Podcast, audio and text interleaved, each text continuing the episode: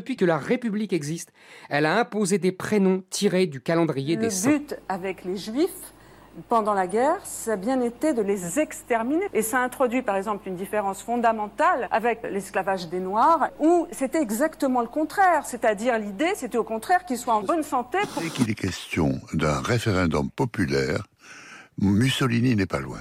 Et Mussolini et Hitler.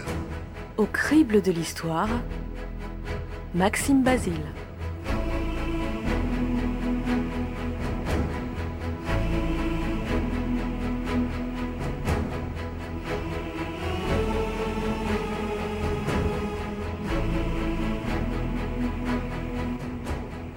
21 janvier 1793, c'est un lundi. La neige fond sous le pas lourd de la foule qui s'amasse sur la place Louis XV, rebaptisée place de la Révolution. Une scène surréaliste est en train de se jouer dans la capitale du royaume. Un jeune homme, trentenaire encore, les cheveux blonds et courts sous la perruque, grand d'environ 1m90, gravit à pas réglés les marches de l'échafaud rouge. Son visage calme est éclairé par un soleil timide. Ses airs de famille ne trompent pas, c'est bien le ci-devant roi de France et de Navarre, très haut et puissant prince Louis, XVI du nom.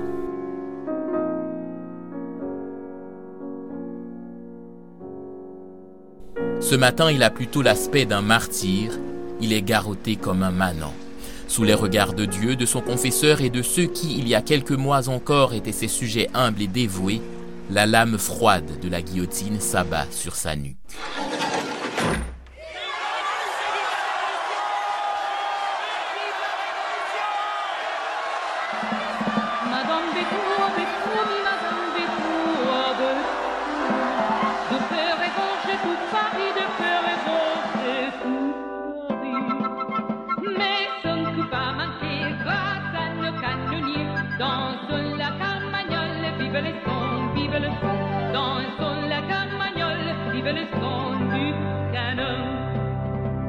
Cet acte de dernière rigueur a jeté, selon les contemporains, un froid paralysant sur la France.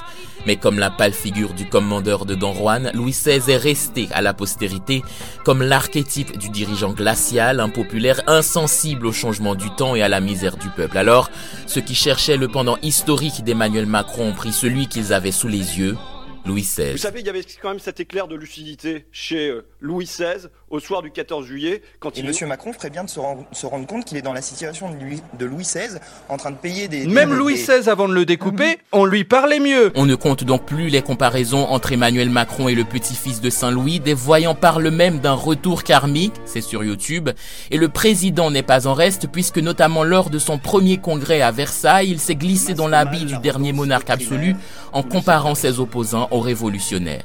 Il est toujours préoccupant que des représentants du peuple se soustraient aux règles de la Constitution qui les a fait élire. Sieyès et Mirabeau ne désertèrent pas, je crois, si promptement le mandat que leur avait confié le peuple.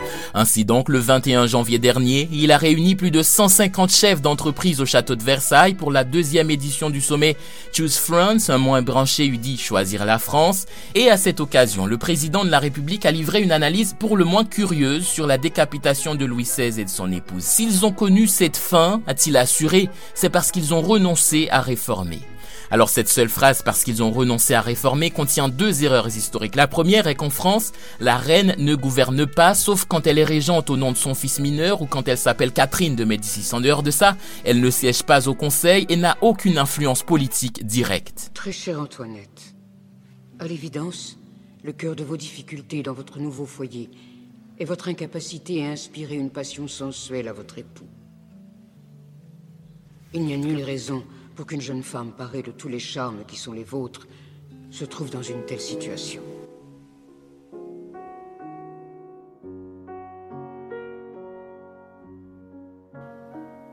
Marie-Caroline est enceinte et attend son premier enfant pour juin. Et Ferdinand est enchanté de Béatrice, qu'il a épousée sitôt qu'il l'a vue. Toutes ces nouvelles, qui devraient m'emplir de contentement, sont gâtées par le souci que je me fais de votre dangereuse situation. Tout dépend de l'épouse, de sa bonne volonté et de sa douceur. Rappelez-vous que votre position ne sera jamais assurée tant que vous n'aurez pas produit d'héritier. Mais plus inexact encore, et c'est la seconde erreur, Louis XVI aurait renoncé à réformer. Pourtant qu'il s'appelle Jules Michelet, Albert Mathieu, Jean-Pierre Gessen ou encore Pierre Cernat, les historiens sont unanimes à reconnaître les velléités réformatrices du roi. Jules Michelet, qui n'était pas le plus royaliste d'entre eux, rappelle les bonnes dispositions du jeune roi qui voudrait que son peuple l'aime. Seigneur, guide-nous, protège-nous. Nous sommes trop jeunes pour régner. Il commence par confier les finances à Turgot, relance la production agricole, fait payer la haute noblesse, abolit les corporations et la corvée royale. On assiste également à une diminution sévère des pensions, des sinécures, des largesses aux favoris de la reine, etc. Seulement, les personnes lésées par ces réformes, c'est-à-dire la noblesse, le clergé, les bourgeois, ne sont pas contentes et contrairement à ce que sous-entend l'analyse du président, il existe à cette époque en France ce qu'on appelle des parlements qui ont un rôle judiciaire mais aussi le pouvoir de refuser d'entériner une décision royale jugée incompatible avec les lois fondamentales du royaume, c'est le droit de remontrance. Alors ce droit, les parlements, unis à la noblesse, au clergé, aux bourgeois, vont l'utiliser pour tenter de bloquer les réformes royales, notamment celles portées par Turgot, qui visait dès 1776, tenez-vous bien, à mettre fin aux privilèges et à améliorer le sort du peuple. Pour imposer cette réforme, Louis XVI sera obligé de tenir un lit de justice, l'équivalent du 49.3 d'aujourd'hui, ce qui lui fait dire Il n'y a que Monsieur Turgot et moi qui aimions le peuple.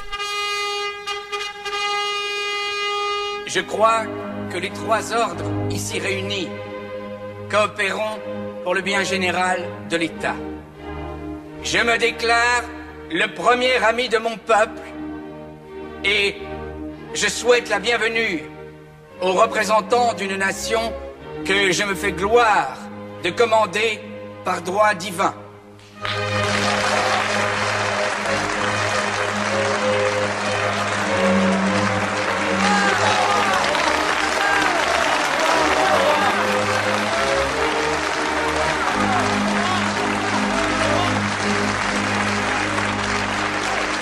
C'est Lafayette. Le marquis de Lafayette, celui de l'Amérique Oui, monseigneur. Le héros de l'indépendance des États-Unis.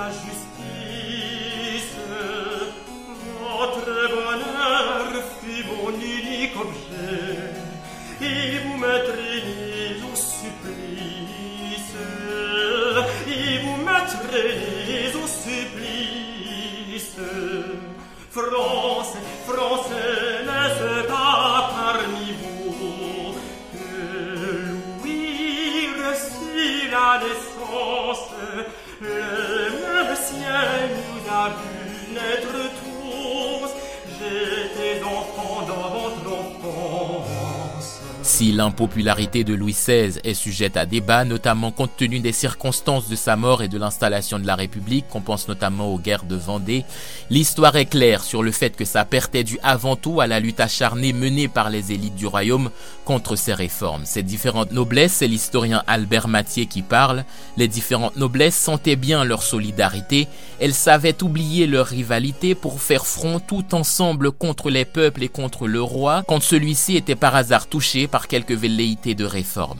Cette alliance entre les peuples et le roi est bien visible dans les cahiers de doléances de 1789, comme l'a montré l'historien Pierre Cernat dans son livre Que demande le peuple, où il cite cet extrait Louis XVI, la fleur des Bourbons, veut régénérer son royaume. Cet auguste monarque, cet incomparable souverain, pour briser le joug de tous ces impôts excessifs qui écrasent ces peuples, les invite eux-mêmes à lui porter leurs doléances. Cahier de Le Péchereau, département de l'Indre.